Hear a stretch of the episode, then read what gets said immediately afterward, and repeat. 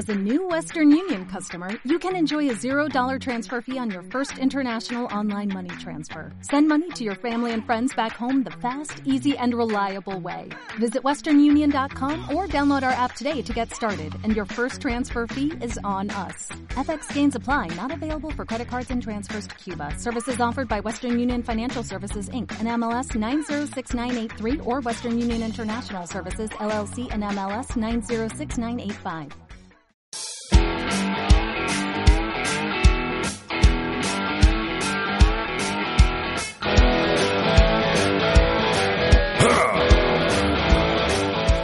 Hola, esto es Marketing Audiovisual, empezamos la nueva temporada y yo soy Guillermo Tena.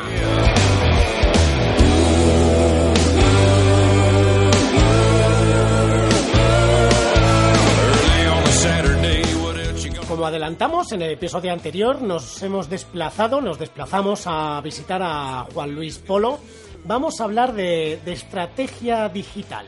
Estoy cogiendo yo el truco a esto de la comunicación digital. Vamos a ver qué, qué nos cuenta Juan Luis.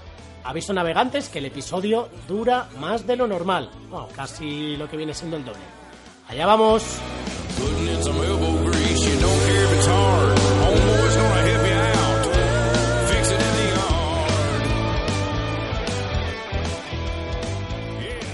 Estás escuchando Marketing Audiovisual, el podcast de comunicación, marketing y audiovisual, todo en uno. Bueno, pues estamos aquí hoy en las oficinas de, de Wood Rebels, que... mm, Bueno, no voy a contar nada más porque así no, no me enrollo. Estamos con Juan Luis Polo, que además le he preguntado que antes de empezar que qué cargo tenía y tal, y me ha dicho que aquí no tienen cargos. Pero bueno, al final es el socio fundador de la compañía y, nada, eh, oye, bienvenido, muchísimas gracias de verdad, lo primero, por, por atendernos, eh, dejarnos entrar en tu casa y ofrecerte, bueno, ofrecerte no, decirme qué te parecía bien un poco la, la conversación que, que vamos a tener. Pues nada, un placer. Eh, muchísimas gracias, Guillermo. La verdad es que mm, esto de los podcasts, que está viviendo ahora una especie como de segunda juventud, o, o esto para los que sí que conocéis los podcasts desde los tiempos en los que Claro. empezaron, ¿no? Pero para mucha gente es el gran desconocido y de repente está empezando a haber una, una absoluta eh, un absoluto consumo de los mismos, pues ¿qué quieres que te diga? A mí me hace mucha ilusión poder participar en uno y además de la mano de una persona que, lo- que- tiene un gran conocimiento del terreno y que sabe perfectamente esto de hacer podcast de qué va. Así que un verdadero placer, la verdad. Muchísimas gracias y desde aquí doy las gracias también a Jesús Álava que nos puso en contacto y así nos hemos reencontrado después de muchos años que nos conocimos un día cualquiera en Ferrovial allí en Príncipe Vergara. Pero bueno, vamos al lío que si no se nos pasan los minutos no te quiero robar mucho más tiempo. Eh, cuéntanos em, vamos a aprovechar a hablar un poco de Rebels, pero me gustaría saber qué es una consultora de estrategia digital. Hablamos con Jesús la última vez de comunicación digital, pero esto creo que, que es distinto. O sea, cuéntanos, cuéntanos un poco que todo el mundo, a ver que, no- que nos enteremos bien. Pues mira, el- la verdad es que cuando nosotros nacemos hace 22 años, el- el 22 años, ¿eh? 22 años, el 97, poco digital, bueno, ya había mucho digital, pero era aquello que hacíamos en local, nuestros ordenadores eh, y todo este tipo de cosas, ¿no? Pero, pero no había este concepto de la conectividad que tenemos actualmente, ¿no? Entonces, nosotros no nacemos en ese momento como esa consultora de estrategia, sino que en realidad nacemos como, si te soy sincero, eh, un estudio gráfico, porque además todo el arte, Claro. comunicación, publicidad, todo era gráfico, vamos a ver, 99,9% de lo que se hacía, y nosotros nacemos en ese momento, ¿no? Pero con el paso de los tiempos hemos ido evolucionando. ¿Qué es lo que nos ha marcado la evolución y por qué nos definimos de esta manera, no? Bueno, pues porque en todo este tiempo, a medida que llega Internet, después llegan las posibilidades que se abrían con Internet. Primero fue la web, y todos hablamos de la web, luego las web habían- hacían poco, porque claro, sobre modems y sobre RD6 en los casos, aquello iba, eh, no es muy técnica la definición, pero sí es muy coloquial, iba a pedales. O sea, era horroroso intentar montar allí cualquier cosa en la que hubiera que hacer algo, ¿no? Pero a medida que vamos avanzando y van conectándose todos los campos, nosotros nos damos cuenta que todo lo que sabíamos de comunicación, de diseño, de creatividad, de marketing, empieza a tomar otro cariz. Eh, las cosas empiezan a permitir que las personas hablen de los contenidos, las cosas permiten que aparezcan los blogs, que muchísima gente se convierta en un pequeño gran medio de comunicación. Esto es lo que nos pasó, que las propias empresas pudiéramos subirnos a ese carro y nos convirtiéramos. Y a medida que todo esto eh, lo íbamos mirando en contexto, esto lo único que se hacía era más complicado cada vez. Frente al, al modelo tradicional conocido de comunicación donde tú emites el mensaje, trabajas el mensaje para la compañía con la que estás trabajando, el mensaje llega al receptor y de una u otra manera el receptor puede que esté comentando lo que le parece o no, pero lo va a comentar en petit comité y no hay conectividad para que lo pueda extender. Pues a medida que eso se va pasando a un modelo donde tú lanzas una campaña y en tiempo real la gente te la puede estar criticando o alabando, pues resulta que nos dimos cuenta que el modelo tenía se iba a complicar mucho más. Y sobre todo porque normalmente al mundo de la publicidad o la creatividad publicitaria siempre se le ha achacado que están ahí porque quieren ganar premios, porque quieren aparecer en Cannes, porque quieren aparecer en no sé, porque entonces que muchas veces no es el negocio el objetivo real que tenemos delante, ¿no? Bueno, pues a medida que todo esto se empieza a complicar, lo que nosotros nos damos cuenta desde, desde el año 2005 en adelante, que es cuando empezamos a, a meternos manos a la obra con todo esto, nos damos cuenta de que la realidad hace que tengamos que empezar a contemplar el negocio del cliente al mismo tiempo que somos capaces de desarrollar con él luego las acciones que quiere que definamos.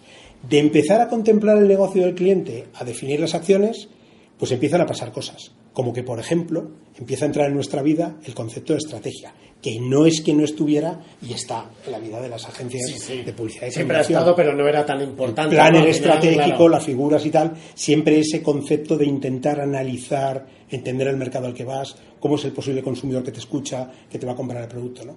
Pero si le das una vuelta de tuerca más, en estos momentos además lo que ocurre, y por nosotros nos pareció una buena idea, la pusimos en marcha de manera decidida desde el 2010, vamos camino de cumplir una década prodigiosa, absolutamente, pues lo que decidimos es que la, el modelo, el concepto de consultoría estratégica, el concepto de consultoría, el, hecho de que siempre que fuéramos a trabajar en un proyecto para un cliente hubiese un análisis real de las necesidades de negocio del cliente, iba a ser imprescindible.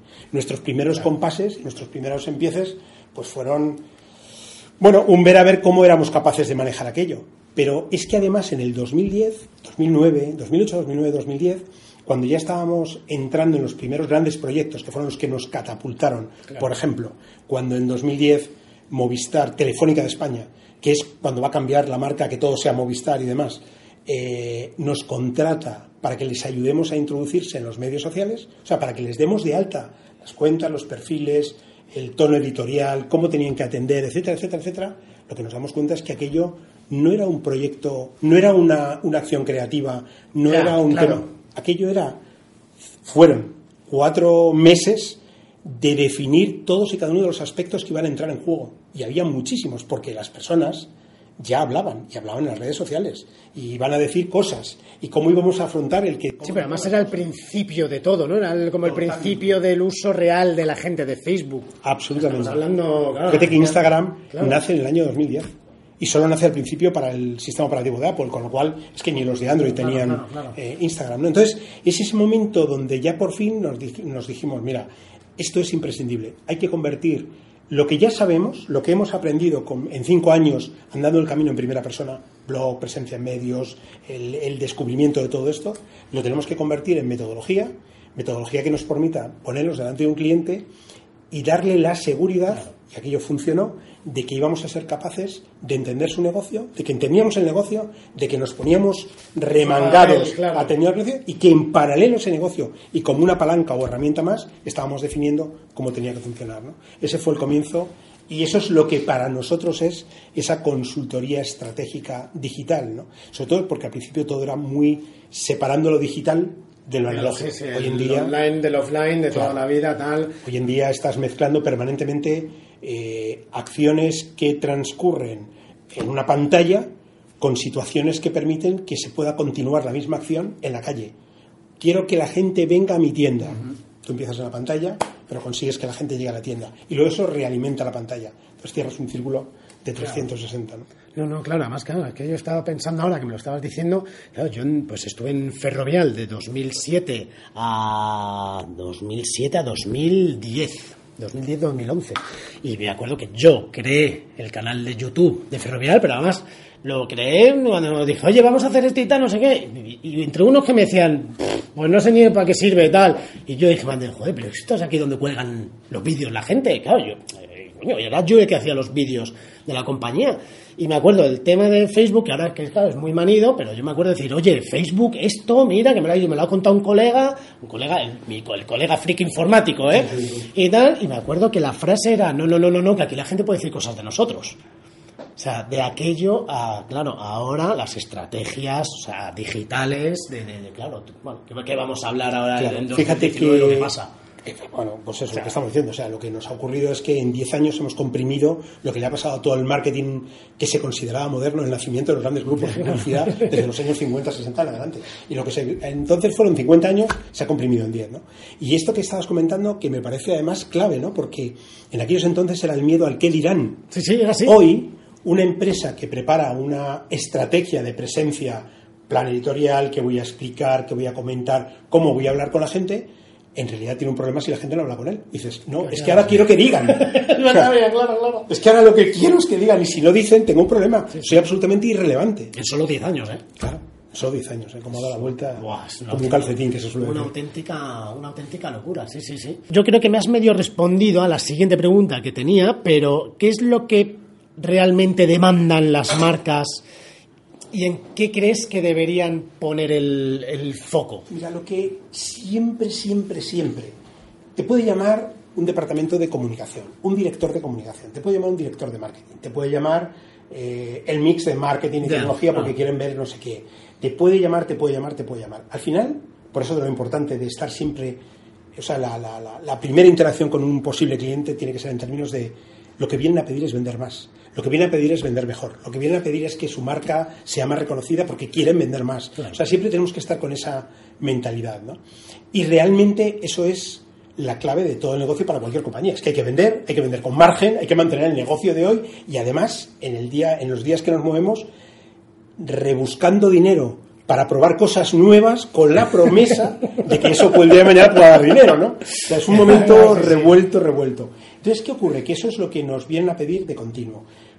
Hay, hay empresas que van a hacer, esto depende ya de la cultura corporativa, de cómo son las personas dentro. Unos van a pedir más hincapié en la marca, otros van a pedir más performance, ¿no? Lo que llamamos que es, oye, yo lo que quiero es vender, quiero una campaña, pero quiero ver que esto efectivamente me genera tantos leads o me genera tanta historia. ¿En dónde deberían po- poner más eh, atención o dónde podrían estar, digamos, em, poniendo un ojo en este momento en el que además las cosas están revueltas, sí, se están claro. reconectando y demás? Pues yo diría que en las personas. Nosotros somos obsesivos con el concepto de que lo que hace grande a una compañía es su cultura corporativa. Y esto nos pasa porque nosotros lo hemos jugado. Nosotros normalmente jugamos el, siempre como decimos, jugamos todos los partidos, todos los partidos que llegamos a intentar ofrecer, antes los hemos jugado. Claro. Es importante, como yo siempre he dicho que es muy importante poder hacer a bordo, poder hacer en tu compañía las cosas que luego tú quieres proponer a hacer, otros. Porque lo que los primeros compases, que siempre estás rompiendo algo, lo rompes tú, lo rompes en tu casa. No juegas con nada del cliente. Y para cuando llegas al cliente, tú ya has despejado muchas claro, muchas. Puedes llegar con una fórmula más o menos afinada. Dicho esto, el por qué las personas. Yo creo, sinceramente, que el marketing de una compañía en estos momentos no está 100% redondo, no da toda la potencia de fuego que podría dar si no participan las personas que trabajan en la compañía. O sea, estamos hablando de la, cuando hablamos de personas, de empleados y de los embajadores internos. Afirmati- Afirmativo. O sea, quiero decir, Claro. no hay nadie, nadie, encuesta tras encuesta, informe tras informe, el Trust Barometer de Delman, todos los, los grandes que conocemos, Gallup, tal, tal, tal, sí. no hay nadie que no te diga una y otra vez que cualquier persona de fuera de una compañía, cuando mira a esa compañía, el perfil en el que más va a creer es el empleado. Total. Ni el CEO, ni el CEO apoyado por el director de comunicación, ni, ni, ni, ni, ni, ni, ni todas las campañas que quieras. Pero ¿y por qué les cuesta tanto?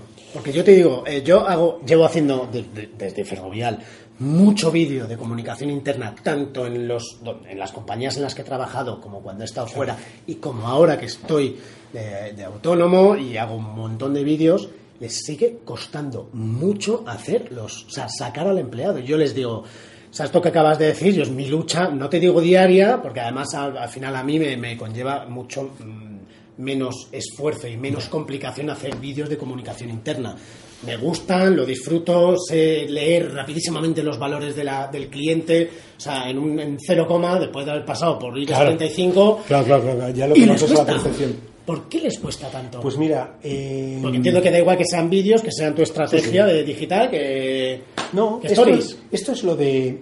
Esto, yo, yo te planteo así, en, y para que la audiencia que nos, que nos va a escuchar eh, lo pueda visualizar, porque Ajá, siempre es difícil sí, visualizar el audio. Esto es importante. Yo, yo trato de imaginarme cómo lo, cómo lo visualizaría si alguien me lo está contando. Claro.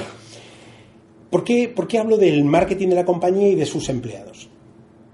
Una vez más, todo esto viene, eh, despejamos la primera parte de la incógnita, nosotros lo hemos hecho y lo estamos haciendo.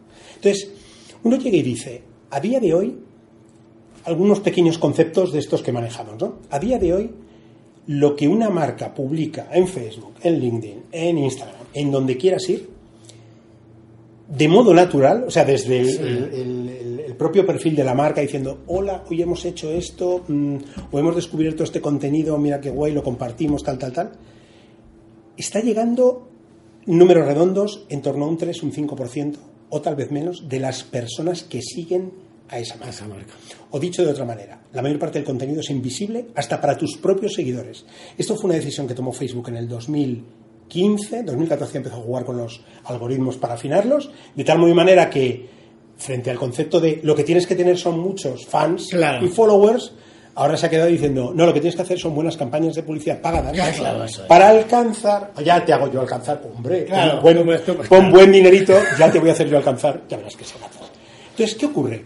Tú llegas y dices, bueno, todo esto está muy bien. Si tú estás haciendo una campaña para un cliente que tiene un producto que vender, ese cliente ya está más que acostumbrado. Es marketing, ya saben, van a tener que poner dinero. ¿Dónde antes lo ponían en televisión? Pues ahora los de televisión están un poco más escasos y los de digital están recibiendo. En vez de solo Google, como era antes con los AdSense y tal, Claro.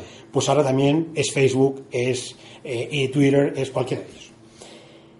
Pero tú llegas y dices, ya, pero todo eso está muy bien. Eso estamos en campaña, hay un presupuesto, todas las piezas encajan. Yo me voy a gastar un dinero para hacer esto. Pero si yo quiero que la marca de mi compañía, yo quiero hacer una labor de conocimiento de marca, yo quiero que la gente vea, yo qué sé, que en Good Rebel somos altos, guapos, simpáticos, vamos, no hay mejor gente, como todo el mundo sabe, que la. Bueno, es decir, ¿cómo hago yo eso? ¿Me dedico a poner dinero? ¿Hago post pagados para, digamos, compartir momentos de la cultura de, de- Pues que hemos hecho esto, que tengo un webinar, o que mm, hemos hecho un desayuno interno los viernes, o... No tiene mucho sentido. Y sin embargo, y sobre todo porque siempre va a ser la marca hablando en primera persona. Claro. Sin embargo, tú coges la marca, o sea, tú coges tu perfil y tú pones un contenido. Bueno, pues el próximo día tenemos una reunión que hemos puesto en marcha, todos los, los ya no recuerdo, son los terceros martes de mes, creo que sí. Eh, uf, así de memoria. Pero vamos. Te van a llamar. Sí. Bueno, pues todos los terceros martes del mes y tal, tenemos una reunión que hemos puesto en marcha y es, es, es re- recordando e intentando rescatar momentos que vivimos en los comienzos de todo Claro. esto. El momento de los beers and blogs, cuando todos nos descubríamos, nos leíamos, pero no nos conocíamos. Claro, claro. Entonces íbamos a tomar una cerveza para conocernos. Uy, tú eres el de esto. Claro, que- claro, Bueno. claro. Qué Entonces, te quiero decir, y tú llegas y dices, coño, esto lo Si lo haces de la marca, te lee un 3%. ¿Qué vas a poner? ¿Un postpagado? Mm, Ya, ya, sí, ya raro, ya raro, ya raro. Pero parte de tu equipo, la parte de tu equipo, bien porque lo has definido antes, que es como hay que hacerlo, bien porque ellos mismos se sienten implicados, que es como debería ser, Que bien porque que es la parte más difícil. Claro, motivación, vinculación y tal, ellos mismos son los que están re- compartiendo a todos sus contactos. Y ahí empieza la magia. La magia es cómo la gente comparte, cómo es su credibilidad, cómo se dan a conocer y cómo funcionan. Y en este concepto, por no alargarlo demasiado, en este concepto de, y claro, tú además te ahorras un buen dinero en LinkedIn. No, no, no, está claro. o sea, Tal cual. O sea, nosotros, si te digo lo contrario, miento, no lo estamos ahorrando. Gracias a la actividad que realizamos con nuestros clientes, pero, o sea, con nuestros empleados. Pero es que además, y, y esto mm, son pantallas que yo presento cuando hay que hablar de resultados en escuelas de negocio y compañía, pues todo el mundo dice, sí, todo esto está muy bien. Pero, y, eh, claro. pues el I son la infinidad de veces que alguien contacta a alguien del equipo diciendo, hombre, te leo en LinkedIn, veo muy interesante lo que hacéis, y siguen a esa persona, que es un miembro nuestro del equipo, y le piden, oye, ¿por qué no venís? Porque estamos en un, Un eh, proceso, pitch, en un proceso de selección de una agencia, de una consultora, pa, pa, pa, pa. Entonces, eso por una parte. Y segundo, y no menos importante, que es que en el fondo las personas compartiendo están trabajando su marca personal. Cuando tú trabajas para una compañía, tú me estabas comentando, fíjate qué compañías, Ferrovial, eh, el, KPMG, el KPMG, sí. etcétera. Fíjate qué compañías. Todo eso te deja un impacto mientras tú estás con ellas en tu marca personal.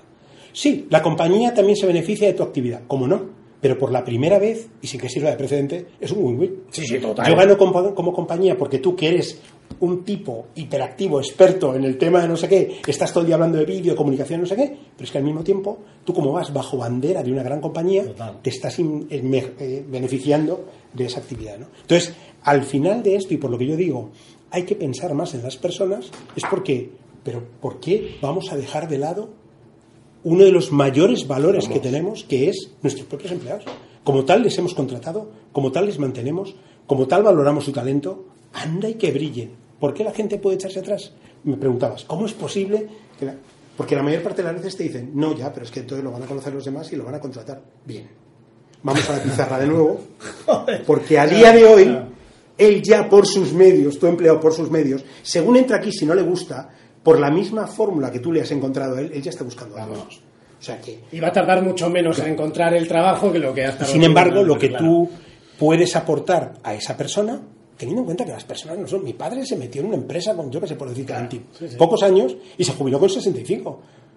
Mi padre, que es extremeño, y yo juraría que con aquel modelo medio parecía japonés. O sea, ¿Cómo se puede uno tirar toda la vida en una compañía? Sí, sí, sí, eso está dinamitado. O sea, el concepto de la fidelidad. de no sé. Pues dicho esto, van a estar contigo cuatro o cinco años. Vamos a poner que el promedio, en el mejor de los casos, eh, tenemos gente, tú y yo imagínate que tenemos en nuestra compañía, y tenemos gente que dura tres, cuatro años. Las ventajas de trabajar con ellos, de trabajar para ellos, en tres aspectos. Primero, que comparten el propósito de la compañía, a lo cual tenemos que definir propósito. Eso es, claro. Esto es importante porque la mayor parte de la gente dice ganar dinero. Bueno, bien. A lo mejor podemos buscar otro propósito un poquitín más elevado. Y otro que podamos publicar. Ganar dinero lo tenemos que hacer todos y si no cerramos. Claro, claro, claro. Y luego tenemos el tema de darles autonomía. Tú, tú contratas talento y, y lo ideal sería que la gente sintiera que despliega el talento, no que se encuentra de repente en con una promesa, pero luego es una realidad de una situación encorsetada. Aquí podemos discutir mucho acerca de los procesos de las grandes corporaciones y tal. Bien. Y por último, y no menos importante, la gente valora aprender. La gente valora que yo entre en una empresa y cuando haya terminado ahí, sea una persona más capaz, mejor profesional, me han ayudado Claro. a desarrollarme. ¿Qué ocurre? Las dos, las dos personas, tú estás ofreciendo esto a una persona y otra empresa no lo ofrece, las dos situaciones llevan que al final se marche la persona. Pero la que sale de la, de la empresa, donde él se ha sentido más conectado, más vinculado, va a pasar a, a ser un antiguo alumno. Sí, satisfecho con la total, claro, claro, claro. Y seguidor de las redes sociales y un believer. Y total, Believer. que se van a marchar igual. Sí, sí. O sea, es que, es que luchar, es poner puertas a campo en estos momentos digitales. Absolutamente, que es- que Entonces, es- bueno, es pues ese es un poco el concepto, al hilo que me comentabas, de, de hacia dónde miran las compañías. Yo creo que miran en estos momentos a lo que ya se viene haciendo desde el punto del marketing, etcétera, y de esa estrategia de negocio digital, pero hay que añadir, y, y hay compañías con las que nosotros ya estamos trabajando y hay compañías que lo están haciendo ya, hay que añadir el componente de las personas.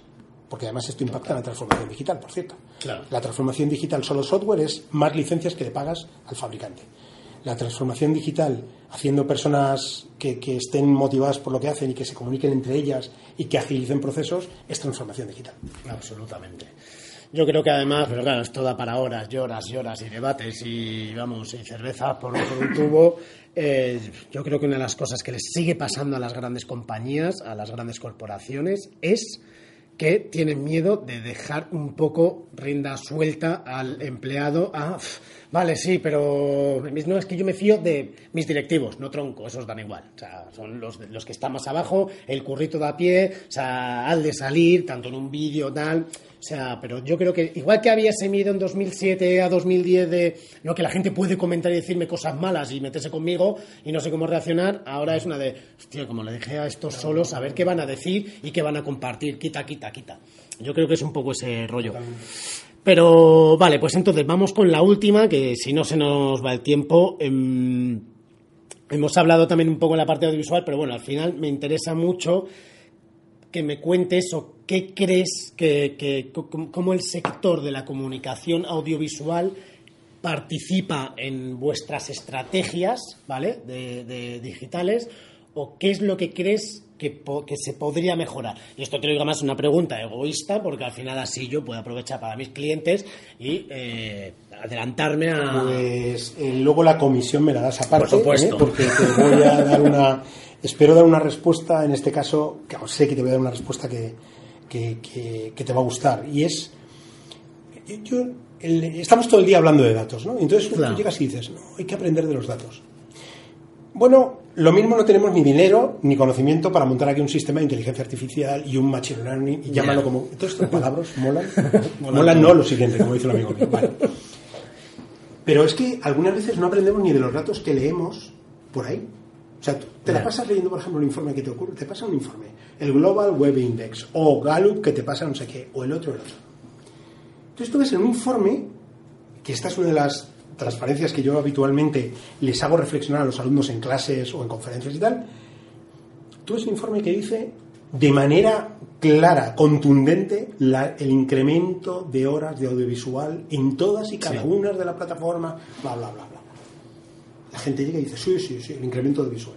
Pero entonces paras un segundo y dices, que todos no vais a escapar libres de aquí. No, no sabéis vivos. ¿Qué hacéis en vuestra compañía para incrementar el número de horas de audiovisual? Entonces ahí ya se produce un silencio incómodo. Claro. Ese momento de, bueno, yo tal. Eh". No, a ver.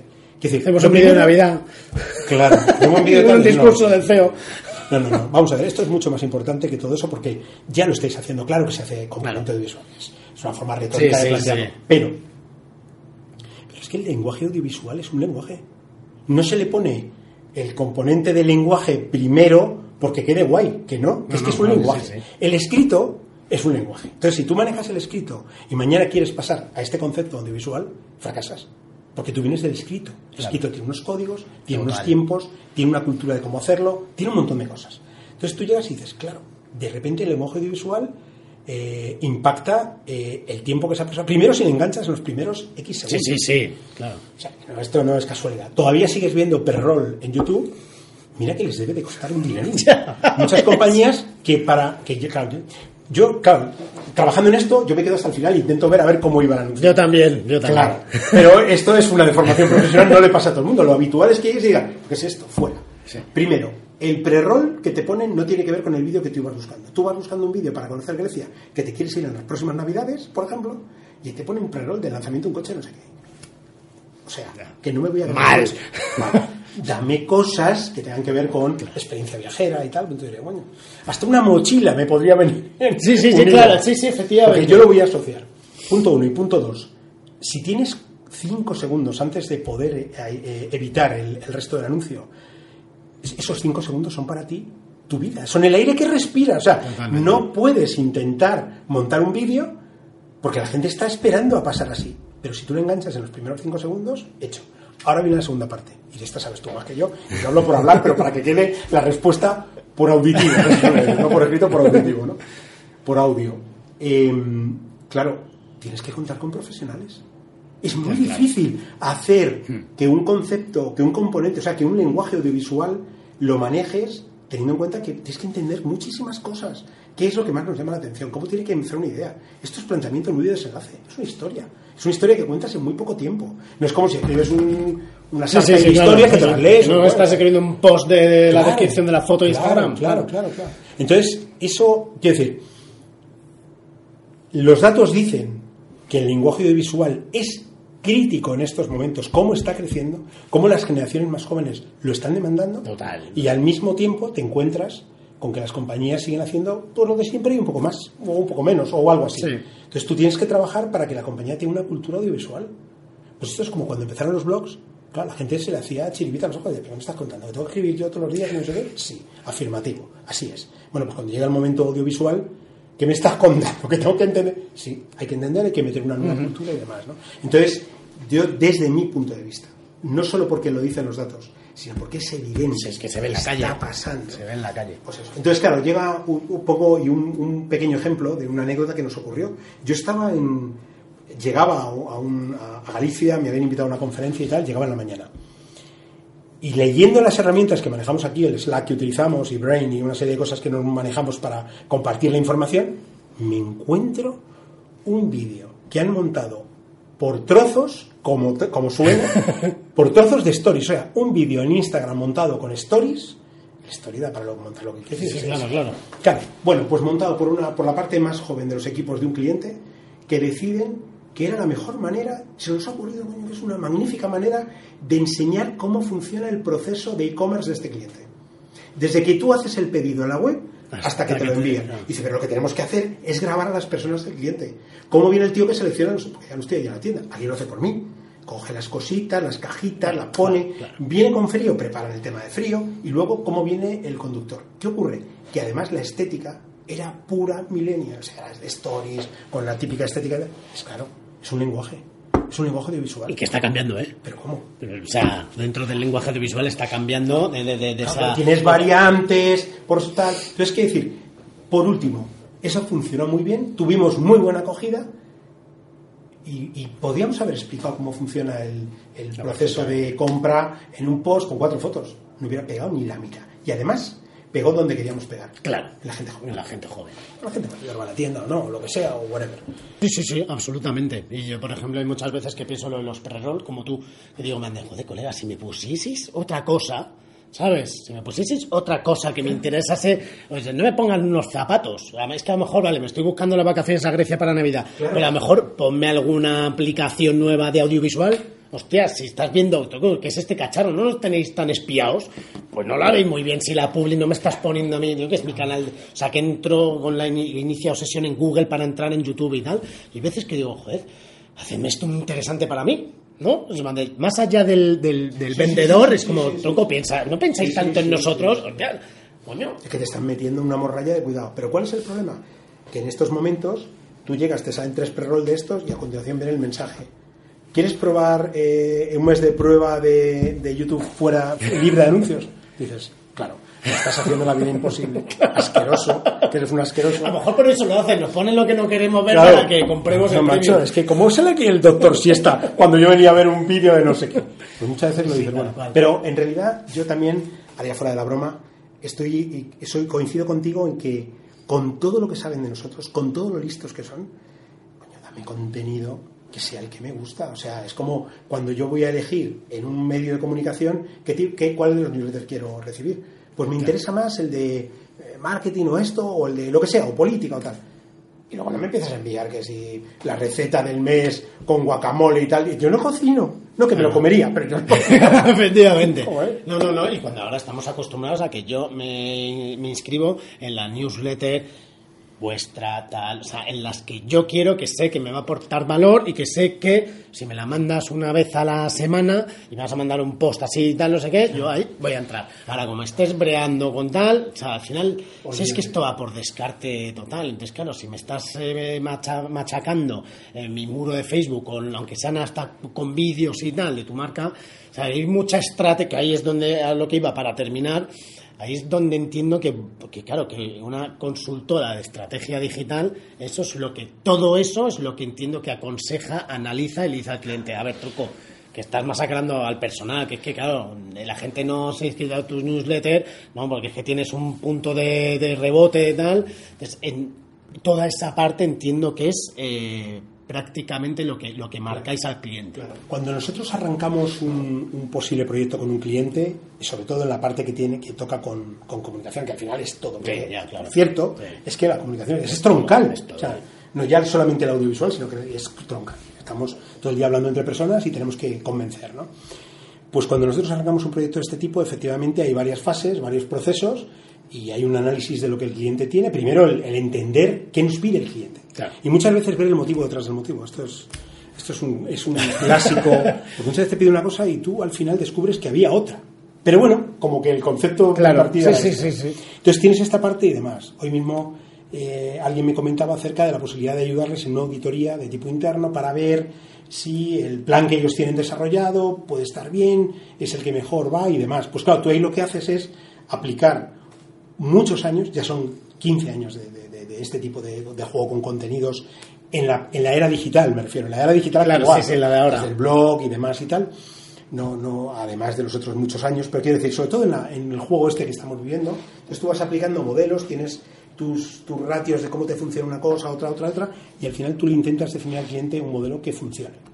Porque ese es el objetivo. Además, de ahí, además, la, la, la importancia de estar orientado al negocio. Es que no es un problema de. Sí, que a mí me mola hacer claro. esto, ya sí, pero, Pero ni no a ti como agencia ni a él como cliente. Y una cosa que estabas comentando y que nosotros es nuestro, nuestro propósito principal, que es poner a las personas en el centro y que cuando hablamos con un cliente se lo contamos. Mira, a nosotros lo que nos gustaría es que tus clientes sean muy importantes para ti, que lo son, que lo son, pero que ellos se sientan muy importantes. Claro. Entonces vamos a trabajar en todo aquello que les va a hacer más protagonistas, más relevantes, eh, pueden comunicar mejor contigo. Yo que sé, luego hay muchísimas derivadas, ¿no? pero eso es muy importante. Y luego además, ¿sabes qué ocurre? Que, y esto un poco ya por, por no, no seguir eh, abusando del tiempo de los oyentes, sobre todo los que les gusta más 20 minutos. El, Que lo vean en dos. no sé.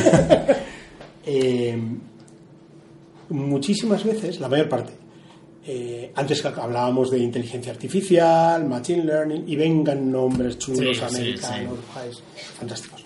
La mayor parte de las veces, el cambio se está produciendo a nuestro alrededor y en las cosas que usamos. Veía que llevas un, un- eh, vamos a decir un reloj, por decir. Sí, pero- pero Pero no, esto ya no son re-. Esto ya no son sí, relojes, sí, son ordenadores. Relojes que se han convertido en ordenadores, pero sobre todo se han convertido en una recogida interminable y continua de datos. Tú llegas a tu sincronización, echas la vista atrás, dos años, por ejemplo, que llevo utilizando este, y te, te das dando cuenta que te dice cómo es tu ritmo cardíaco, cómo ha variado, si en reposo lo tienes mejor, peor, o esto, lo otro, tal, tal. Y llega un momento y un día que dices, coño, pero tanta transformación digital, tanta, tanta historia, ya estoy ahí, ya. Sí, lo sí, que sí. pasa es que no miro a las cosas que tengo en mi día a día, se han convertido en En lo normal, lo claro. normal, en habituales, y no les presto atención.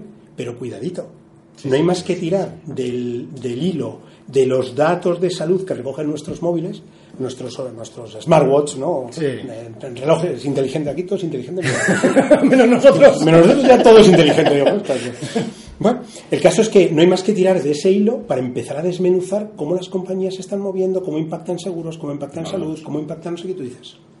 O sea que resulta que no había que esperar a que viniera un americano con un nombre guay debajo del alma. No, que ya lo estamos haciendo. Lo que pasa es que te obligas a tener que mirar con ojos de ver. Claro, eso es. Hay que mirar bueno. con ojos de ver. Y alrededor nuestro no pasan más que cosas. El día que pudimos coger un car to go, no éramos conscientes de que el, el mundo de la automoción iba Estaba a dinamitarse para siempre. Tal. Entonces, dices, claro, si tú trabajas en algún sector que en un momento determinado está atacado por esto o, o tocado por esto, pues tienes la obligación, entre comillas, de pensar en voz alta, oye, ¿qué pasaría si? Total. ¿Qué ocurre si yo cojo los datos, si yo tengo clientes que utilizan datos y si yo les propongo, ahí empieza todo el juego. Total, no, no, no. La mayor parte del tiempo. Claro, y ahí es donde creo que es muy inteligente y muy, muy, además, muy molón y muy apropiado tener una compañía como la que tenéis vosotros, de gente joven. Yo, mira, cuando estaba en Llorente y Cuenca hace, hace el año pasado, eh, yo decía, "Joder, la mejor compañía es en la que tienes gente que está a punto de jubilarse, ¿vale?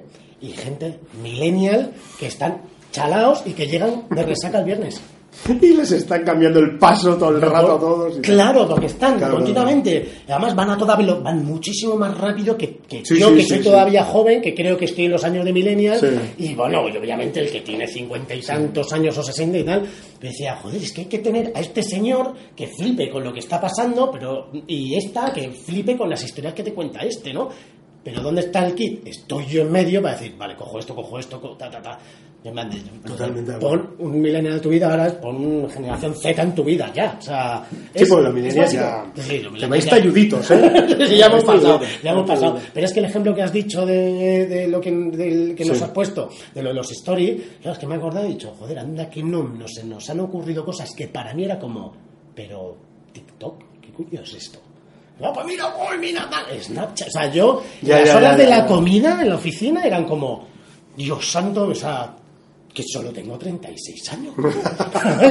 y te, te perdías de todo y tal. Eso Claro. me parece importantísimo. Sí, sí, la sí. gente joven y gente mayor, de que haya obviamente un buen ambiente laboral. No, totalmente. Pero, Muy importante. Totalmente. Porque además, por último, yo lo que ya te vas dando cuenta, y hay que, hay que estar con ojos de ver, como te vas dando cuenta de que ellos tienen, como tú bien apuntabas, el empuje, las ganas, las ganas de cambiar las cosas, que es fundamental, yo las tenía. Y todavía, Ya. todavía me quedo enredando ahí. Pero sobre todo, lo que yo a ellos sí les puedo aportar es lo que ellos vienen buscando. Para cuando hay un problema que a ellos es como, Les queda grande. como un océano el que se ahogan, tú llegas y dices, no, que si es un vaso de agua, espera, verás. Vente aquí, yo te ayudo, pam, pam, pam, pas, que aquello sale, ¿no? Entonces, la, contraponer la solidez que tienes a una edad con la, la magia que ellos tienen a otra, empuje, las ganas y tal, eso es es, espectacular. es brutal. De ahí, sale, de ahí sí que sale magia. Sí, sí, totalmente. Bueno, ahora ya sí que sí, que si no, vámonos, vamos aquí. los que os gustan los episodios de 20 minutos, os lo veis, os lo ya he dicho, ¿eh? en dos partes a lo mejor en tres. bueno, no, de verdad, Juan Luis, eh, muchísimas gracias eh, por, por todo y por todo lo que nos has aportado. Y bueno, yo creo que a la audiencia les, les estará les habrá interesado lo que hemos hablado. Y si no, pues a mí sí. es como si hubiésemos tenido una conversación, pero grabada, y la comunicamos a los demás, que para eso es el audio. Yo empecé el podcast, uno de los secretos es porque eh, ni sé escribir, o sea, no sé escribir. Ya, ya, ya, ya, te entiendo a la perfección. Ya, tú, yo tú sé que me entiendes, pero los que están escuchando no lo sé. No, pero, ah, claro, claro. Eh, entonces, como me cuesta escribir así en plan bonito y tal, y de literatura, dije yo, joder, yo tengo que hacer contenido. Me pongo de autónomo, tengo que crear contenido. Quiero eh, reconectar con toda esa gente que al final, mi día a día, en todo el trabajo que he estado y en, en las consultoras y tal, no he podido, eh, no he podido reconectar y tal, o conocer a más gente y tal. Y a partir de ahí empieza ahí el podcast. Porque paso de escribir y porque la gente no tiene tiempo de leer. O no quiere tener tiempo de leer. Cuando te pones a leer, es en la playa con tu libro que te has comprado para tu novela. Pero ponerte ahora a leer un blog como hacíamos, como seguía yo a Territorio Creativo, que era como, ¡buah! continuamente y tal.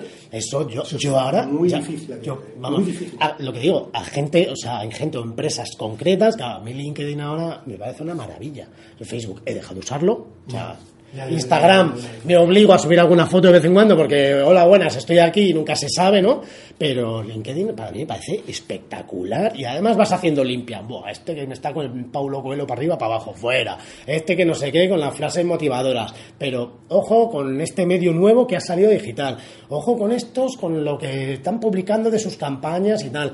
Porque eso a mí me hace poder tener la posibilidad de copiar, no copiar ideas, pero decir, hostia, si yo cojo esto, cojo esto, a lo mejor, mira, ¿sabes?